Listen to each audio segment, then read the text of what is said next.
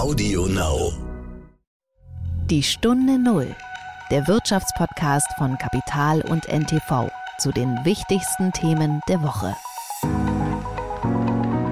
Wo wir vor 15 Jahren öfters nochmal gesagt bekommen haben, dass die Photovoltaik immer nur eine Nischenerzeugung sein kann, ist derzeit jeder davon überzeugt, egal ob es Erzeuger sind ähm, oder Übertragungsnetzbetreiber, dass wir mit der Technologie im Jahr 2040, 50 definitiv 50 Prozent äh, abdecken können mit der Photovoltaik des gesamten elektrischen Strombedarfs. Also preiswert, nachhaltig und jetzt natürlich dann de facto durch den Ukraine-Krieg nochmal eine, eine neue Entwicklung genommen, sodass wir derzeit ähm, einen für mich noch nie dagewesenen Boom erleben, der auch nachhaltig ist. Derzeit rate ich den oft, lasst es noch mal ein Jahr, ähm, weil ich habe viele Angebote gesehen und äh, kenne mich natürlich gut aus bei Preisen und dann ist es derzeit schon sehr überteuert, weil einfach ähm, deutlich mehr Nachfragen bei den Installateuren vorliegen, als sie abdecken können.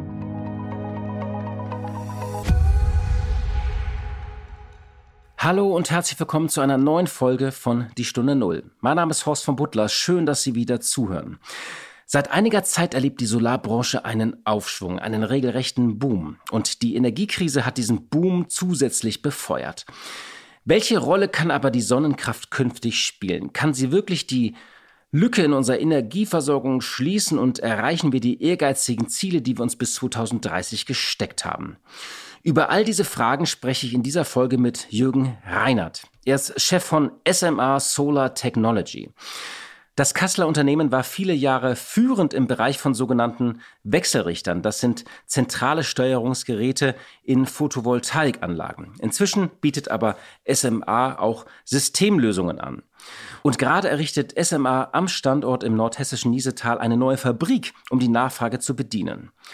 Jürgen Reinhardt hat die dunklen Jahre der Solarbranche miterlebt und er erklärt uns, was diesen Boom jetzt so besonders macht, ob wir unsere Ziele erreichen und wie wir unabhängig von Russland werden können. Und er erklärt auch nebenbei, worauf Hausbesitzer beim Bau einer Solaranlage jetzt achten sollen.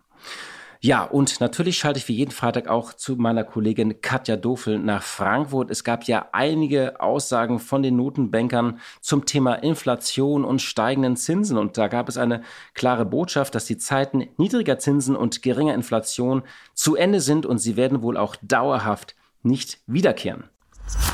Die Stunde Null. Das Gespräch.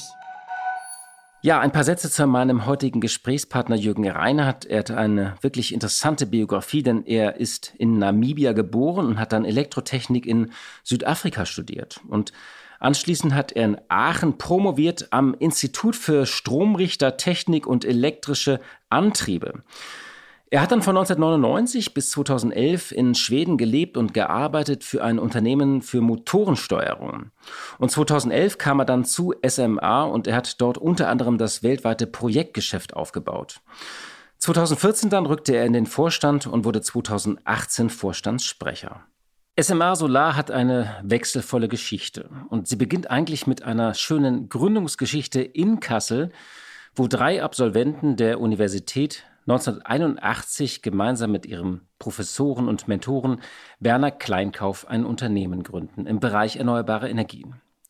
Diese Studenten sind Günter Kramer, Peter Drews und Rainer Wettlaufer. Und sie nennen ihr Unternehmen System, Mess- und Anlagetechnik Regelsysteme GmbH, kurz SMA.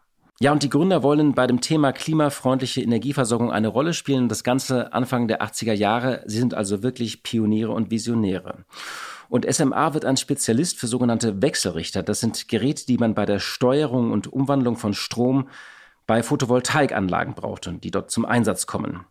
Der erste Unternehmenssitz ist übrigens eine ehemalige Bäckerei in Kassel und wenig später zieht dann SMA nach Niesetal in Nordhessen um.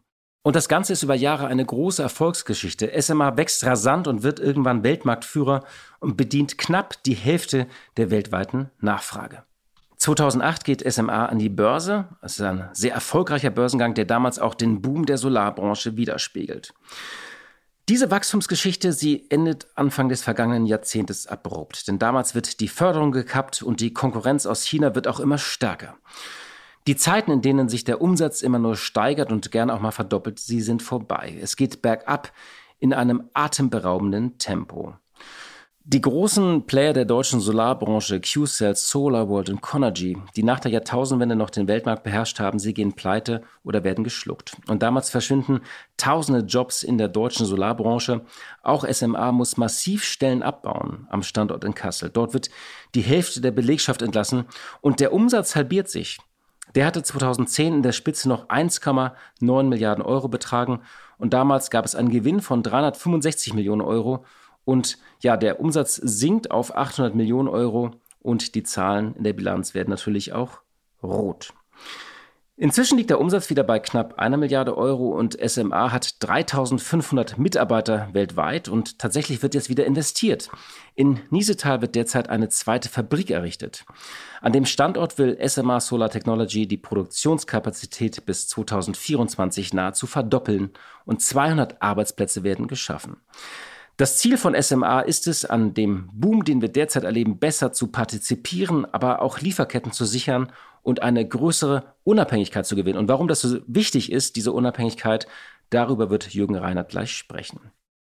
Ja, die Auftragsbücher der deutschen Solarbranche sind voll. Dafür gibt es viele Gründe. Zum einen sind die Kosten stark gesunken, zum einen steigt natürlich die Nachfrage angesichts der ehrgeizigen Ausbauziele der Regierung und natürlich hat die Energiekrise und der Ukraine-Krieg nochmal für zusätzliche Dynamik gesorgt.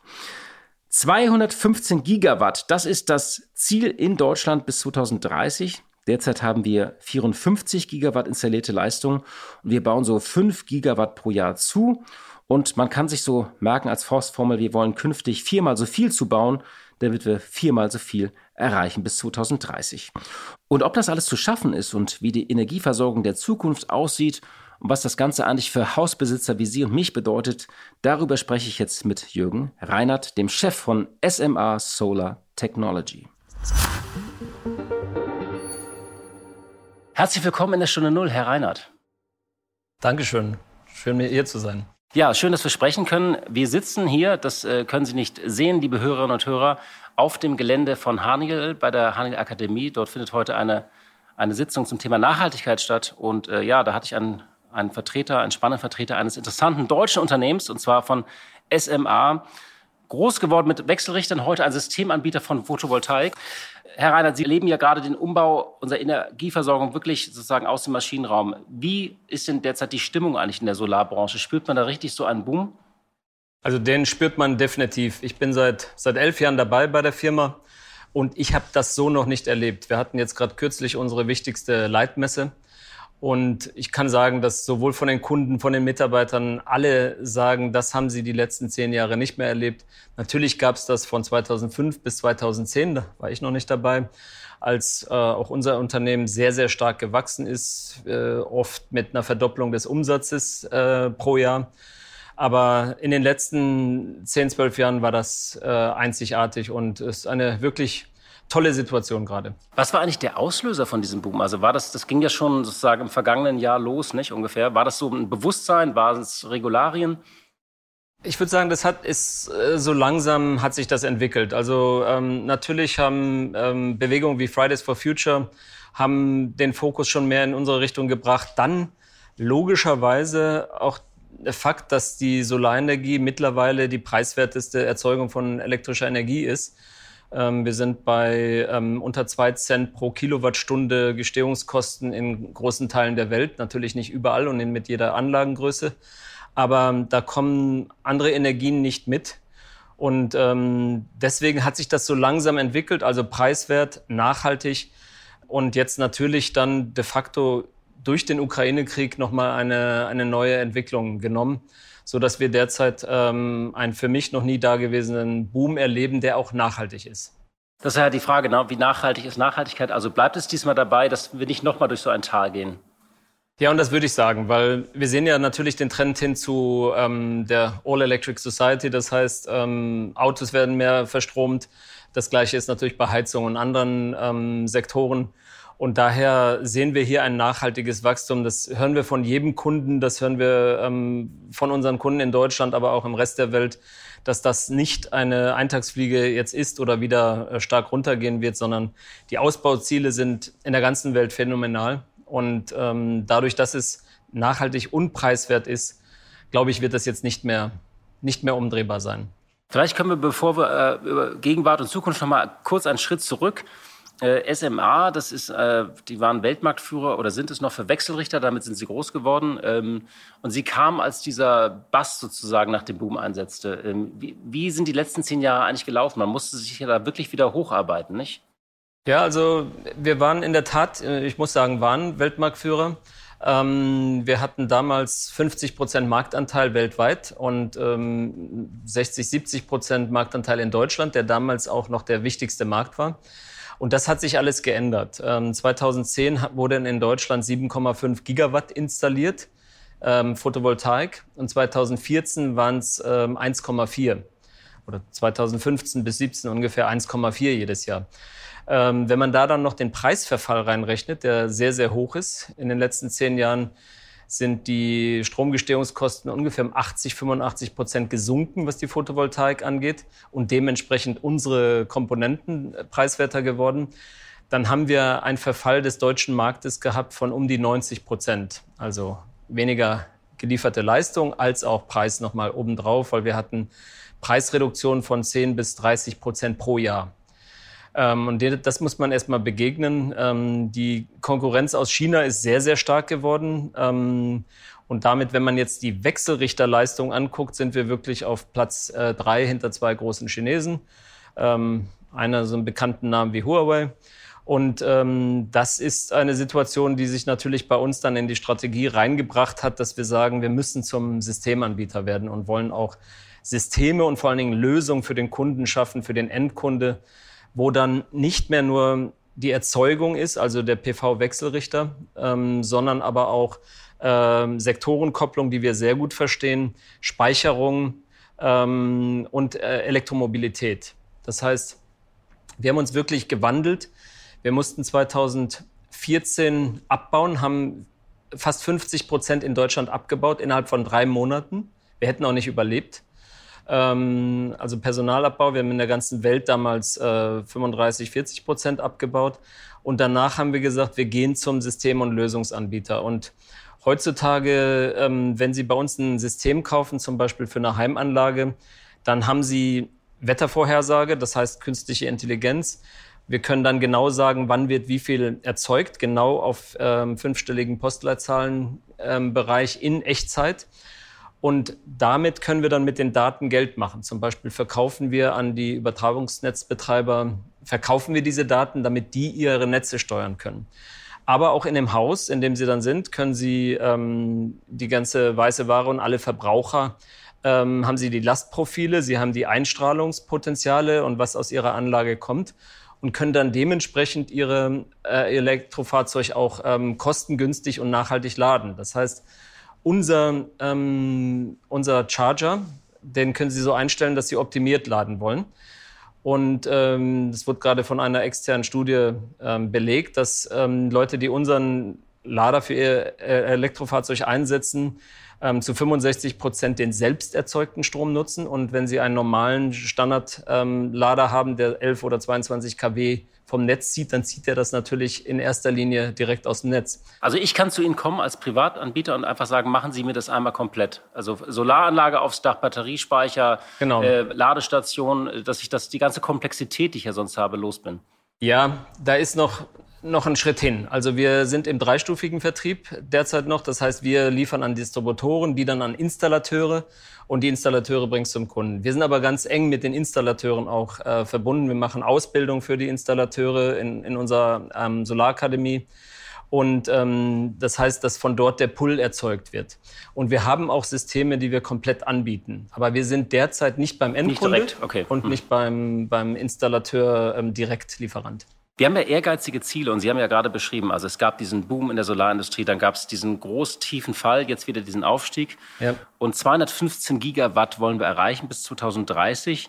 ähm, wir wollen zwei bis dreimal schneller werden. Sind das realistische Ziele? Also mal so eine Stimme aus dem Maschinenraum?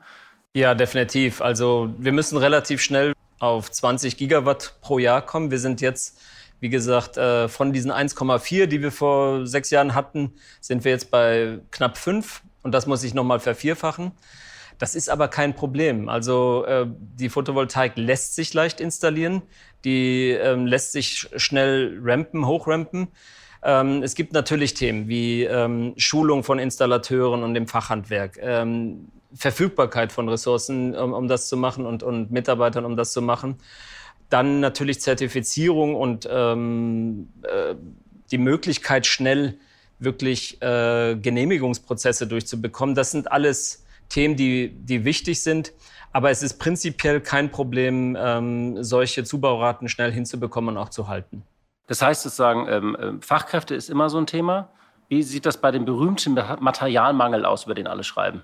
Ja, und das ist, das ist in der Tat ein sehr, sehr großes Thema. Ähm, wir sprechen ja derzeit sehr stark über die Abhängigkeit von, von, Russ, auf, von russischem Gas und Erdöl.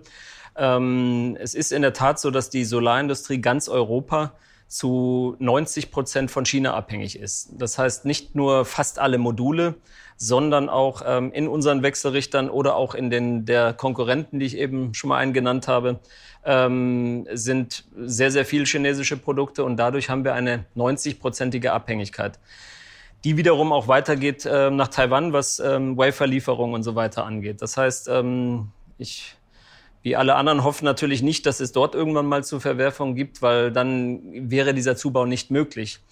Ähm, und das ist etwas, was wir natürlich sehr gerne ähm, mit betrachten wollen.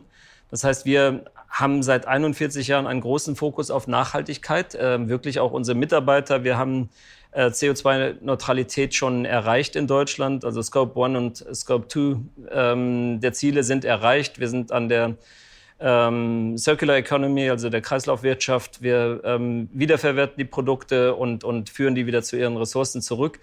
Und das finden wir sollte stärker berücksichtigt werden. Wir haben auch die Produktion nach Deutschland geholt und die Entwicklung sind ganz aus China raus. Das Aber lohnt sich? Also das ist genau der Punkt. Das lohnt sich noch nicht. Ähm, also man kann es klar sagen, wir sind äh, keine, die groß Geld verdienen derzeit. Wir wachsen gut, aber wir verdienen nicht groß Geld, weil wir immer diesen Preisdruck noch haben. Weil der Weg zum System- und Lösungsanbieter ist halt schwierig und dauert auch. Und äh, auch andere gehen ähnliche Wege. Aber ähm, die chinesische Konkurrenz hat in der Tat Vorteile, was ähm, Förderung angeht bei Investitionen. Ähm, und wenn dann in erster Linie auf den Preis geachtet wird und nicht nur auf die Systemkompatibilität und auf Cybersecurity, ganz wichtig, weil Sie können mhm. natürlich jeden einzelnen Umrichter auch ausschalten per Knopfdruck, dann werden wir ähm, weiterhin sehr, sehr schwer in diesem ähm, Kampf ähm, uns behaupten müssen. Aber ich glaube, es wäre gut, ohne auf Zölle zu kommen und Handelskrieg, dass man äh, wirklich schaut, wie könnten Firmen, die hier entwickeln und hier produzieren, auch ähm, äh, gut im Konkurrenzkampf dastehen. Können wir da überhaupt noch aufholen? Also wir haben ja in anderen Segmenten Batterieproduktion zum Beispiel, da hat man ja gesehen, da dachte man auch, das kommt alles aus China, das lassen wir uns von den Koreanern und Chinesen zuliefern hat die Autoindustrie, ist eine große Fehleinschätzung gewesen. Das hat man vor fünf, sechs Jahren angefangen zu korrigieren. Da gibt es jetzt Player wie Northvolt, aber auch die großen Hersteller investieren in eigene Batterieproduktion in Europa. Kann und soll man das überhaupt auch äh, beim erneuerbaren Energien noch stärker machen? Also jetzt der, zum Beispiel in der Solarindustrie? Also definitiv. Ähm, es ist möglich. Äh, vielleicht noch mal zu Ihrer Frage, ob das überhaupt sinnvoll ist. Aber ich kann sagen, dass von den, von den äh, Cost of Goods Sold, also den gesamten Kosten für ein Produkt, sind nur ein paar Prozent in der Fertigung. Das meiste ist Material. Einkaufen tun wir natürlich international. Das heißt, ähm, wenn wir eine gute Kapazitätsauslastung haben und weniger Transport, was nebenbei auch nachhaltig ist, dann haben wir Konkurrenzfähigkeit. Und, und das ist genau der Weg. Ähm, und wir sehen es ja jetzt auch äh, genauso bei der, bei der äh, Speicherindustrie. Man hätte viel früher anfangen sollen, in Europa zu investieren. Northvolt halt 2017, vor fünf Jahren, aber da hätte man viel früher anfangen sollen. Aber es ist definitiv nicht zu spät, um auch dann die Lieferketten dafür und für unsere Industrie, äh, die PV-Erzeugung, wirklich auch ähm, stärker in Europa zu haben. Wie erleben Sie denn derzeit, Sie haben gesagt, die, die Ziele sind klar. Ähm, jetzt, wenn wir den Krieg mal so ein bisschen ausblenden, oder man kann ihn auch einblenden, aber wie nehmen Sie denn die, die Gespräche mit, mit Politikern und Politikern wahr? Also sind die, verstehen die diese Probleme? Fördern die das? Äh, sind die ein guter Sparringspartner auch derzeit? Ja, also ich muss sagen, da, da sind wir sehr zufrieden jetzt ähm, de facto und ohne jetzt irgendeine politische Statement abzugeben, aber de facto seit der ähm, Ampelregierung äh, verstärkt, dass wir ähm, in deutlich besseren Dialog sind. Ähm, ich war letzte Woche oder vor zwei Wochen dabei bei der Allianz für Transformation im Bundeskanzleramt und habe dort erlebt, dass wirklich, ähm, wir waren zu viert von der Industrie, dass dort ein sehr offener und guter Dialog stattfand. Und ich glaube, das wäre vor einigen Jahren nicht möglich gewesen. Und da sehen wir jetzt, ähm, dass, der, dass der Bedarf da ist, dass aber auch die Offenheit da ist, das zu diskutieren und zu schauen, wie wir möglichst schnell in die Umsetzung gehen können und auch natürlich kurzfristige, aber auch langfristige Pläne haben, die dann uns mit einbeziehen. Und das, das ist sehr, sehr gut. Ähm, ich glaube, das wird dann auch dazu führen, dass wir unsere Rolle als deutsches Unternehmen wieder stärken können und auch entsprechend logischerweise ähm, stärker dann entsprechend im Ausland auftreten können. Das wäre nochmal eine Frage, wenn Sie im Moment, also Ihre Auftragsbücher sind voll, haben Sie gesagt, Sie wachsen, Sie können nicht alles abarbeiten, äh, was Sie gerne produzieren wollten, aber Sie verdienen noch kein Geld. Was ist der Hebel, um das zu drehen? Also derzeit wachsen wir nicht. Ähm, die Auftragsbücher sind wirklich voll. Ähm, wir könnten deutlich mehr, zwei bis dreifach derzeit produzieren. Wir wachsen nicht. Wir sind auf dem Level der letzten zwei Jahre und damit auch nur ähm, knapp profitabel. Und natürlich würde als erstes der, der erste Hebel sein, das Volumen auch ähm, durchzuführen. Wir sind jetzt nicht weit über dem Break-Even sobald wir dort mehr Volumen hätten, dann würde das äh, auch die Profitabilität stärken. Jetzt rede ich noch nicht mal von 10% EBIT oder irgendwie zweistellig, sondern einfach in ein gesundes Verhältnis reinrücken. Ähm, wir haben seit zehn Jahren keine Förderung mehr. Bin ich auch gar kein Gegner gegen, weil, äh, davon, weil ähm, davor wurde die PV natürlich sehr stark gefördert und äh, vielleicht auch zu stark teil, teilweise. Aber ähm, wir brauchen Hebel, die wirklich der Photovoltaik helfen und der Nachhaltigkeit helfen.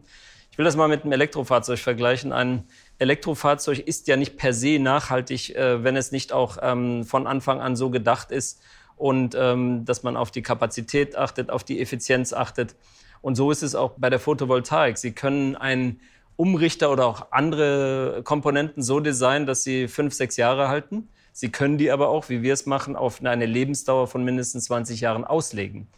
Dazu brauchen Sie Designreserven. Das heißt, ähm, jede Komponente verliert ähm, über die Jahre an, an Fähigkeit, egal ob es ein Lüfter ist oder ein Halbleiter. Ähm, und dann brauchen Sie ein paar Reserven, damit einfach über die Jahre nicht in einen Bereich reingekommen wird, der geliefert werden muss. Und dann geht es sehr schnell und dann bricht das Gerät zusammen in seiner Funktion. Und das sind genau Themen, die stärker in den Vordergrund müssen. Also die, die Nachhaltigkeit nachweisbar machen. Und dann bin ich sehr stark davon überzeugt, dass wir bei einer OPEX-Betrachtung anstelle von nur einer Beschaffungsbetrachtung, ähm, CAPEX-Betrachtung, dass wir ähm, sehen werden, dass das sich lohnt und dass das auch entsprechend ähm, ganz kurze ähm, Payback-Zeiten hat.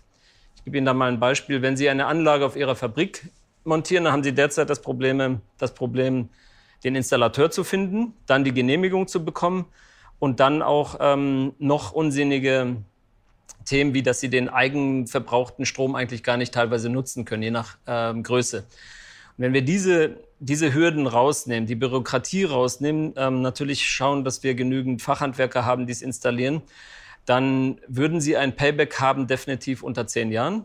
Sagen wir mal sieben Jahre, je nach dem, ob sie Speicher oder Elektromobilität dabei haben oder nicht.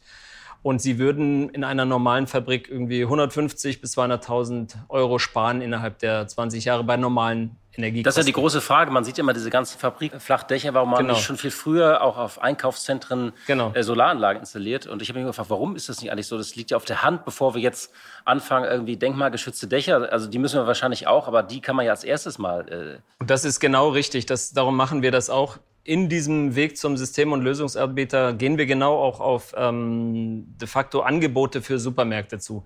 Sie haben dort einen ganz großen Bedarf über dem Tag für Klima, also nicht Klima wirklich, aber für, für die Kühlung und äh, ja für Klima, also ähm, Kälte. Und dadurch ähm, haben sie eine Kurve, die perfekt zu der Erzeugung von der Photovoltaik passt. Ganz häufig sind diese, diese Dächer gehören nicht dem Unternehmen oder ähm, auf jeden Fall nicht dem Betreiber. Und dann haben sie da schon Diskussionen. Aber wir haben sehr viele Supermärkte jetzt ausgerüstet, wo sie diese Sektorenkopplung perfekt hinbekommen. Also ähm, HVAC, Heating, Ventilation, Air Conditioning kombinieren mit der Photovoltaik und mit Speicherung bis hin zu Angeboten für ihre Elektrofahrzeugkunden, dass sie laden können und das dann entweder umsonst bekommen, abgezogen bekommen an der Kasse. Und das sind Modelle, die, die werden sich rechnen und die rechnen sich auch jetzt schon. Aber leider hakt es manchmal noch an der Bürokratie, an der Verfügbarkeit von Leuten, die das auch bauen können. Und natürlich, wie ich eben schon sagte, dass die Dächer oft nicht dem Betreiber gehören. Kommen wir zum Schluss noch mal so ein bisschen auf die aktuelle Lage. Ähm, auch, ähm, also wir haben gerade ähm, wirklich eine veritable Energiekrise. Wir drohen sozusagen unsere Gasversorgung gekappt zu werden äh, im Juli. Die AKWs wollen wir trotzdem abschalten, Kohle vielleicht hoch. Und jetzt ist ja dieser Streit, wie schnell können die Erneuerbaren diese Lücke füllen? Das ist ja so, da gibt es verschiedene Szenarien und einige sagen, ja, also wir können die schon füllen, aber das dauert halt äh, viele Jahre. Wie schauen Sie als jemand einfach auf diese Debatte? Also als jemand, der sich da auskennt äh, mit, der, mit dem Umbau ja. unserer Energieversorgung. Also ich bin mein, mein Leben lang in der Leistungselektronik und sage, dass das technisch äh, gar kein Problem ist. Also wo wir vor 15 Jahren öfters nochmal gesagt bekommen haben, dass die Photovoltaik immer nur eine Nischenerzeugung sein kann, ist derzeit jeder davon überzeugt, egal ob es Erzeuger sind ähm, oder Übertragungsnetzbetreiber, dass wir mit der Technologie im Jahr 2040, 50 definitiv 50 Prozent abdecken können mit der Photovoltaik des gesamten elektrischen Strombedarfs. Und da muss man ja bedenken, dass der sich auch nochmal verzwei- oder dreifachen wird, wenn mehr elektrisch gefahren wird und geheizt wird. Und das ist technisch kein Problem. Also Schwarzstartfähigkeit zum Beispiel, um ein Netz wieder hochzufahren, alles das können wir mit der Photovoltaik und entsprechenden Speichern. Und daher sehe ich dem sehr, sehr positiv gegenüber, wenn wir, wie gesagt, die, die Themen ähm, gleichzeitig anschauen, wie Cybersecurity, ähm, und die eben bereits genannten äh, Fachhandwerker, Ausbildung ähm, als auch Bürokratie. Rufen Sie eigentlich viele Freunde und Bekannte derzeit an und fragen, was soll ich machen? Und wenn ja, Sie können das Nicken gerade nicht sehen, liebe Hörerinnen und Hörer, aber was, was raten Sie denen denn, wenn diese fragen, was soll ich machen mit meinem Haus? Ja, ganz ehrlich, äh, derzeit rate ich den oft, lasst es noch mal ein Jahr, ähm, weil ich habe viele Angebote gesehen und äh, kenne mich natürlich gut aus bei Preisen und dann ist es derzeit schon sehr überteuert, mhm. weil einfach ähm, deutlich mehr Nachfragen bei den Installateuren vorliegen, als sie abdecken können. Und dann führt es dazu, dass ähm, die Preise auch in die Höhe gehen. Nicht nur wegen der, der Zulieferer der Komponenten definitiv nicht, sondern auch ähm, einfach, weil weil die Nachfrage halt sehr groß ist. Und ähm, ich würde sagen, das wird sich wieder normalisieren, wenn wir diese Schritte auch hinbekommen, also mehr ähm, ausgebildetes Personal, äh, weniger Bürokratie und die Versorgungslage sich verbessert, die derzeit katastrophal ist. Ähm, äh, dann sage ich den Freunden durchaus äh, manchmal, ich schaue mir gerne das Angebot einmal an und wenn es nicht zu hoch ist, mache es sofort, aber ansonsten ähm, warte vielleicht auch noch mal ein halbes Jahr. Was ist da, das wird ja immer so pro KW Peak gerechnet. Ich hatte mal so abgespeichert, man war irgendwie bei rund 1000 oder 1200 genau. Euro. Ist das ein guter Preis? Ja, ähm, das kommt natürlich auf die Anlagengröße an. Wenn Sie jetzt ähm, bei den kleinen sind, ist es höher. Äh, bei den größeren, auch mittelgrößeren, kann man auf 750 durchaus kommen und bei den ganz großen natürlich deutlich niedriger nochmal. Ähm, das ist also sehr stark von der Größe abhängig, weil einfach ähm, die, die, die Handarbeit da drin auch einen wesentlichen Anteil hat und das hinfahren, äh, Angebotsabgabe etc. Also also man soll sozusagen äh, schon mal planen, vorausdenken, vielleicht das Geld auch schon mal, aber nicht unbedingt jetzt schon loslegen, weil das im Moment ja durch die Knappheit wahrscheinlich die Preise steigen. Vielleicht ganz zum Schluss nochmal in Ihrer Karriere. Sie haben lange in, in Schweden äh, gearbeitet und mir ist aufgefallen, dass Schweden immer so ähm, ein Vorreiter bei vielen Dingen ist. Also nicht nur, dass dort Batterieproduktion gebaut wird, sobald man auf klimaneutrale Zementwer äh, Zementwerke wird in Gotland geplant. Ähm, also es sind sehr viele Leuchtturmprojekte. Was können wir denn von den Schweden uns abschauen? Also ich finde wirklich in Schweden, ähm, zum einen gibt es da eine berühmte Konsenskultur, das heißt, man diskutiert sehr lange, aber wenn man dann zum Beschluss kommt, dann wird es auch umgesetzt. Und ich finde, dass die Politik sich dort immer als Dienstleister des Volkes verstanden hat und, und das gemacht haben, was sinnvoll ist und ähm, nicht nur was die Wiederwahl be befähigt, äh, sondern das, was wirklich nachhaltig und sinnvoll ist. Und das zeigt sich, ähm, dass das erfolgreich ist, auch in, in ganz Skandinavien. Und ich sehe aber derzeit in Deutschland auch einen Trend in diese Richtung, dass, dass es ähm, sinnhafte Diskussionen gibt und wir eigentlich auf einem ganz guten Weg sind, das auch vieles davon anzunehmen und, und umzusetzen. Und vor allem auch mehr Pragmatismus, hatten Sie ja gesagt, genau. in der Regierung, nicht? Definitiv. Und dieser Dialog, der, der ganz anders ist, der sich gewandelt genau. hat, nicht? Der ist ja auch sehr unkompliziert. Man hat ja in, in Schweden in den Ende der 60er Jahren eine Du-Kultur eingeführt. Das trägt alles dazu bei, ähm, dass, dass es sehr unkompliziert ist, sei es äh, der Besuch beim Arzt oder ähm, einen Minister anzusprechen. Alles geht einfach, weil, weil man versucht, äh, die Dinge zusammen und in, im Einklang zu. Aber mit Herrn Habeck sind Sie noch nicht per Du. Ich habe ihn jetzt äh, natürlich bei, dem, bei der Allianz für Transformation getroffen und wir hoffen, dass, ähm, dass wir uns sehr bald wieder treffen, wenn wir nämlich den Spatenstich haben für eine neue Fabrik. Wir wollen unsere Kapazität verdoppeln. Und ähm, dann hoffe ich, dass er wieder dabei ist. Aber auf jeden Fall finde ich die Arbeit, muss ich sagen, sehr, sehr gut. Und die bauen Sie auch in Hessen, diese Fabrik? In Kassel, genau. Das ist doch schön, dass Fabriken in Deutschland geplant und gebaut werden im Bereich erneuerbare Energien. Herr Reinhardt, vielen Dank für dieses Gespräch und dass Sie sich Zeit genommen haben. Dankeschön. Dankeschön. Blick in die Märkte. Und wie jeden Freitag schalte ich zu meiner Kollegin Katja Dofel. Sie leitet dort das Börsenstudio von NTV. Hallo, liebe Katja. Hallo, lieber Horst. Heute mal Hallo aus Köln. Ja, diese Woche haben wieder beide Notenbanken mit Äußerungen zur Inflation und zur Wirtschaft nach Corona ein bisschen die Märkte verschreckt. Was waren denn die Aussagen? Was muss man sich da merken? Ja, es zeigt sich, ähm, dass die Notenbanker, und zwar nicht nur in Europa, sondern auch in Amerika, offensichtlich merken, da läuft was grundsätzlich anders, als sie sich das vorher gedacht haben. Also zum einen sagt die Chefin der Europäischen Zentralbank, Christine Lagarde, dass die Inflation nicht so schnell wieder zurückgehen werde wie gedacht und dass die Preise insgesamt höher bleiben werden. Das habe man vorher falsch eingeschätzt. Dieser Hinweis, man hat etwas falsch eingeschätzt, der kommt in der Tat relativ häufig in den vergangenen Wochen und Monaten. Und das heißt natürlich auch, dass sich die Wirtschaft, die Unternehmen, die Verbraucher auf andere Gegebenheiten einstellen müssen. Und der Grund, weshalb sie das so sagt, der liegt natürlich hauptsächlich in den Energiepreisen. Weil selbst wenn der Krieg in der Ukraine hoffentlich bald vorbei ist, dann bleibt der Energiemarkt angespannt. Der Lieferant Russland ist einfach ein ganzes Stück weit aus dem Spiel. Man möchte umsteigen auf erneuerbare Energien. Das braucht Innovation und auch neue Technologien. Das kostet schon per se mehr. Und natürlich ist auch die Frage, wie überbrückt man das Ganze? Also an der Stelle auf jeden Fall höhere Preise, auf die sich alle einstellen müssen. Naja, und der amerikanische Notenbankchef Jerome Powell, der hat ja nun äh, gesagt, dass äh, die Wirtschaft nicht mehr so werden wird wie vor Corona, egal wie. Und da sagt er eben auch, die Muster verändern sich. Und auch das ist natürlich ein Hinweis auf wahrscheinlich höhere Preise, weil Lieferketten umgestaltet werden, gänzlich neu gestaltet werden, Produktionsstandorte werden verändert, das gesamte Nachfrageverhalten von Verbrauchern verändert sich. Und das hat natürlich Auswirkungen auf die Wirtschaft. Also auch für die Notenbanken ein Stück weit unbekanntes Terrain.